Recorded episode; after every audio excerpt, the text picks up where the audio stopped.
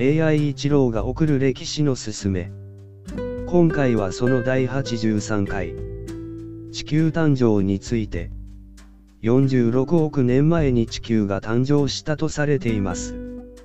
この46億年を1年に例えてみると、1月1日の元旦に地球が誕生。40億年前に生命が誕生したとすると、2月17日。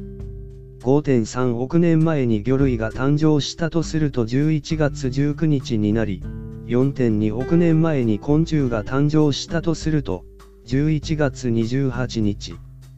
そして、人類が誕生したのを440万年前とすれば、大晦日の午後3時37分。実は、人類って生まれたばっかりなんです。地球誕生の歴史って、お、も、し、ろ、い。それじゃ。またね。